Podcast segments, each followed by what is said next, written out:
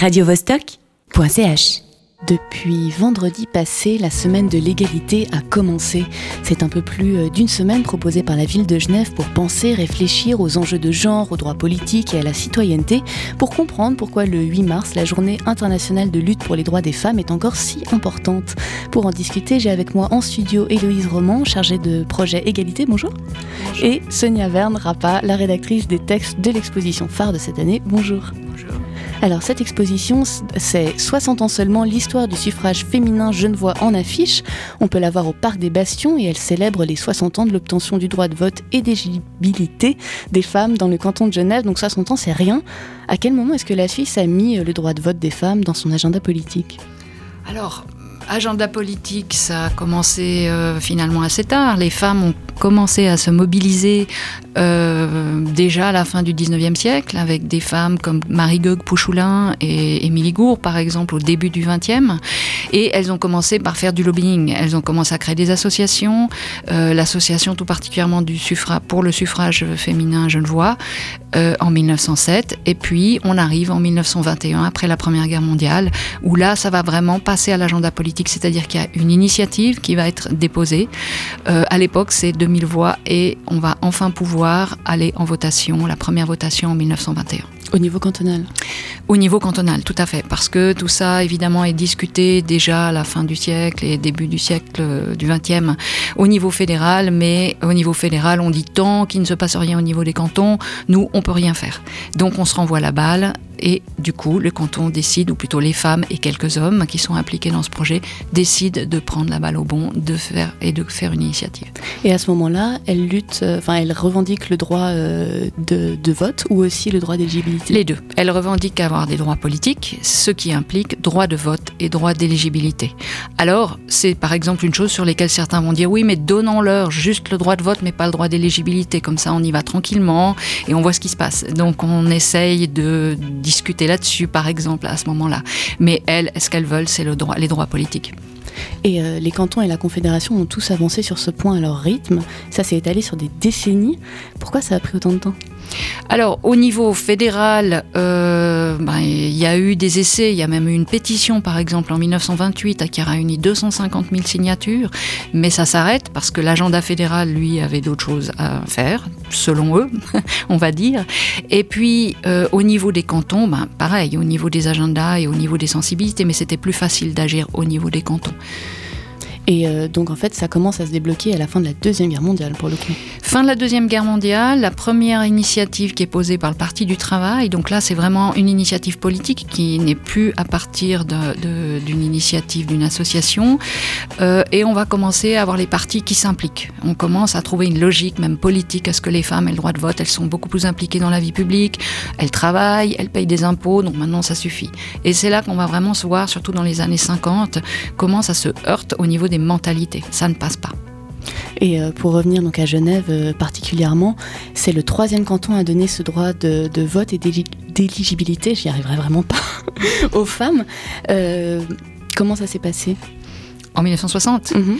Alors, il y avait déjà eu une consultation des femmes en 1952. Ce qui était très intéressant, c'est qu'on avait toujours cet argument qui disait les femmes n'ont pas envie de voter, elles ne veulent pas du droit de vote. Il y en avait qui n'en voulaient pas, effectivement, mais on décide de les consulter. Et là, 85% des femmes disent si, on veut voter. Et ce sont que des genevoises. Donc, c'est une consultation. Dans la foulée, six mois plus tard, on organise une votation en disant cette fois c'est bon, ils ont compris, rien du tout, ça ne passe pas.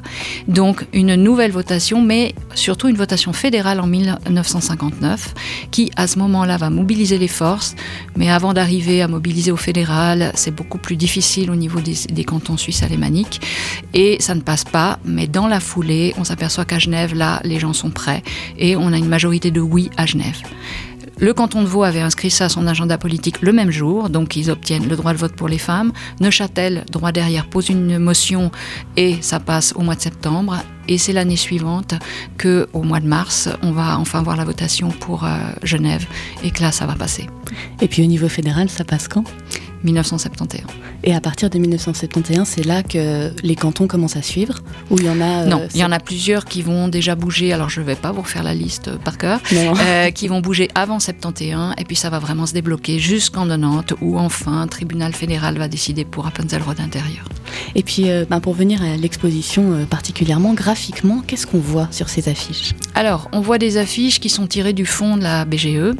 on a des affiches de 1921. Ce qui est intéressant avec les affiches politiques, c'est qu'elles changent vraiment après la Première Guerre mondiale. On passe sur des affiches qui sont graphiques avec des images. Avant ça, c'est généralement des affiches texte pour le politique. C'est beaucoup moins attrayant. Mais surtout, on va avoir une progression dans le trait et on va avoir la caricature qui va vraiment apparaître. Elle existait déjà, bien sûr, mais euh, sur le plan politique, ça va être très fort et on va avoir une. c'est pour ça que ces affiches accrochent parce que elles marquent les stéréotypes. Elle dessine le stéréotype. Vous avez la femme qui est tiraillée par des, par des mains qui représentent les différents partis. Et en fait, ce qu'on va, on a très peur, ce qui est reproché aux femmes, ou plutôt pas aux femmes, mais on a très peur que les femmes soient détournées de leur devoir familial et surtout que la politique s'immisce dans la famille. Donc, ça va créer des divorces, ça va créer des séparations, personne ne s'occupera des enfants. Et ça, c'est mis en image. Il y a quelques bons graphistes pour ça. Et puis ce qui est mis en, en image aussi paradoxalement, c'est pour le droit de vote des femmes, c'est euh, bah, qu'elles sont euh, bonnes ménagères, qu'elles s'occupent de l'éducation, qu'elles s'occupent de la santé, et puis elles sont aussi tout à fait euh, réduites. Ah, de toute manière, les stéréotypes sont qu'ils soient positifs, qu'ils soient bienveillants ou malveillants, ils sont là, ce sont des stéréotypes. Donc la femme, elle est enfermée dans ces schémas, ça c'est clair. Mais c'est vrai que les arguments des gens pour sont beaucoup plus raisonnés alors que les arguments contre axent sur la peur. Et puis ça, c'est habituel. Classique. Classique. Vous l'avez vu, vous, Héloïse? Oui, bien sûr. Et alors, un avis? Bah, disons que moi, j'ai participé aussi au processus d'élaboration de l'exposition, donc je suis ravie du résultat et je suis ravie qu'on ait pu faire euh, ce travail-là euh, ensemble et puis arriver à, avoir une exposition dans l'espace public qui retrace euh, cette histoire parce qu'elle est souvent finalement assez méconnue du public de manière générale, hein, l'histoire des droits des femmes, mais en particulier aussi celle-là. Et donc je pense que c'est un très bon outil de sensibilisation et de conscientisation aussi et que c'est important de pouvoir se baser sur cette histoire-là pour questionner aussi euh, les enjeux euh, d'égalité aujourd'hui et le chemin qui reste à parcourir euh, pour parvenir à cette égalité. Et puis ce qui est justement très important, c'est qu'elle soit dans l'espace public et que les affiches qui sont très accrocheuses, mhm. bah, justement accrochent les passants qui n'avaient pas forcément penser passer autant de temps au parc. Tout à fait. Et d'ailleurs, on le voit, hein, si vous passez au parc des Bastions, il y a beaucoup de gens qui s'arrêtent. On voit les, les, gens qui sont attirés euh, d'abord par, euh, par euh, les visuels et puis ensuite qui s'arrêtent, qui prennent des photos, qui regardent les textes. Et je pense que c'est c'est un, un, un, grand succès et on est ravis d'avoir pu développer cette exposition. C'est intéressant de remettre les affiches dans leur espace euh, originel, en fait. Elles étaient là, dans un espace public, et comme nos affiches, juste à côté, on a les affiches électorales, c'est le même principe. Une semaine donc consacrée aux enjeux de genre, à la citoyenneté, aux droits politiques, et en plus de l'exposition dont on a parlé en première partie, il y a plein d'autres choses, comme par exemple bah, cette pièce de théâtre sur Émilie euh, Camplin-Spiri. Qui était-elle? Alors Émilie Camplin-Spiri, c'est euh, la première femme juriste de Suisse qui n'a pas pu exercer en Suisse et qui a dû partir aux États-Unis ouvrir une école de droit euh, puisqu'elle n'avait pas la possibilité d'exercer euh, ici. Et ça, c'est quand même un peu paradoxal de pouvoir faire des études et une fois euh, le diplôme acquis, être complètement bloqué. Effectivement, oui. Et du coup, c'est une jeune metteuse en scène tessinoise qui a créé cette pièce de théâtre autour d'elle euh, et euh, qui la joue dans les différents cantons de Suisse à l'occasion justement de cet anniversaire de l'obtention du droit de vote et d'éligibilité des femmes. Moi aussi, je vais buter dessus. en sachant que, en fait, cette année, à Genève, on fête les 60 ans, mais l'année prochaine, on fêtera euh, les 50 ans du euh, droit de vote au niveau fédéral. Absolument. Et il y a aussi euh, ben, de, nombreuses, de nombreuses tables rondes. Comment est-ce que vous avez choisi leur sujet? Alors on a voulu justement interroger euh, cette question de la citoyenneté en partant de cet anniversaire euh, historique et puis d'aller questionner en fait euh, le regard qu'on pouvait porter aujourd'hui sur, sur ces enjeux-là 60 ans après et pas seulement sur l'obtention des droits politiques mais ensuite sur comment ces droits politiques se transcrivent dans la pratique, comment ils sont exercés, est-ce que tout le monde a le même accès à ces droits? Et puis aussi de mettre un focus sur qu'est-ce qui se passe pour les femmes qui sont en politique aujourd'hui? Aujourd'hui, quels enjeux elles rencontrent, qu'est-ce qu'elles vivent. Et du coup, on a décliné en fait différents angles de, de, ou axes de réflexion sur cette notion de citoyenneté et de genre. Et puis malheureusement, pour cause de, virus et de risque de pandémie, il y en a, et du coup le FIFDH est annulé, ça a impacté vos tables rondes. Qu'est-ce qu'il est encore possible d'aller voir? Oui, alors effectivement, le FIFDH ayant été annulé, la collaboration avec le FIFDH dans le programme de la semaine de l'égalité n'aura pas lieu. La table ronde sur les migrations et la citoyenneté à l'Université de Genève non plus, mais sinon les autres euh, tables rondes et événements du programme sont maintenus, euh, sauf euh, annonce contraire dans les prochains jours en fonction de l'évolution de la situation. Mais euh, en tout cas, la pièce de théâtre est maintenue ce soir au MEG. Il reste encore quelques places d'ailleurs. Euh, L'entrée est euh, gratuite, mais il faut s'annoncer. Mais vous pouvez aussi venir au dernier moment puisqu'il reste des places.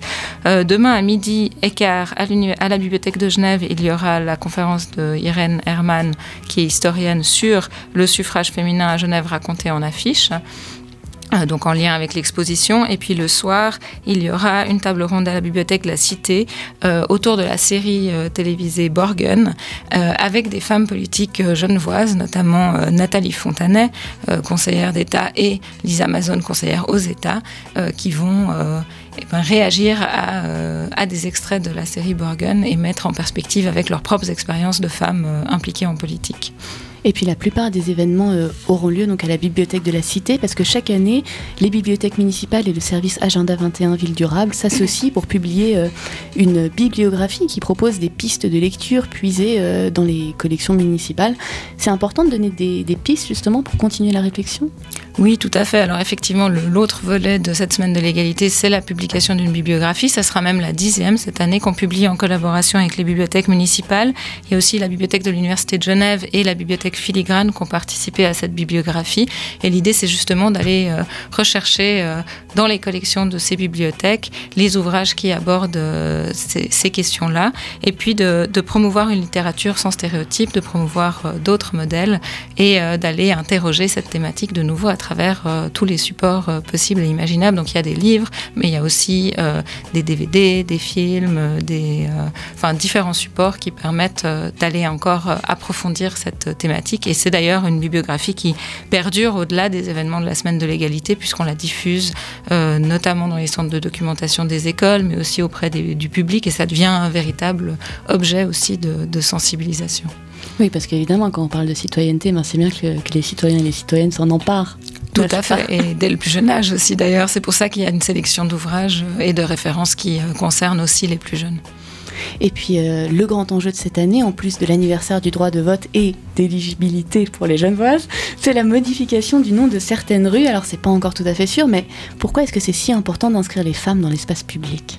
Je crois qu'il y a une double dimension. Il y a la dimension euh, de reconnaître euh, les femmes qui ont participé à l'histoire de Genève et qui ont contribué, même si souvent elles ont été un peu laissées de côté ou oubliées, ou en tout cas qu'elles sont moins visibles. Et puis après, il y a tout l'enjeu de la présence des femmes dans l'espace public et euh, de leur sentiment de légitimité aussi à être dans les espaces publics. on peut faire aussi le lien avec la notion de citoyenneté. Hein. Comment est-ce qu'on se sent citoyenne Comment est-ce qu'on se sent libre d'évoluer dans les différents espaces public de notre ville. Et ça, c'est tout un projet aussi qu'on travaille en ville de Genève depuis plusieurs années. C'est une réflexion autour des questions de genre dans l'espace public. Et donc, euh, on interroge aussi à travers euh, euh, différents moyens cette notion de genre dans l'espace public et on, on, essaye de tenir davantage compte des expériences et du vécu des femmes. et ce projet de, changement de dénomination d'un certain nombre de noms de rues découle aussi du projet Sans Elle, qui a été mené avec l'Esquad et un collectif d'historiennes de l'Université de Genève qui qui ont justement travaillé sur toutes ces biographies et ces parcours de femmes et euh, voulu les rendre plus visibles dans l'espace public. Oui, justement, je trouve que c'est une très belle association entre un collectif citoyen et, euh, et, le monde politique.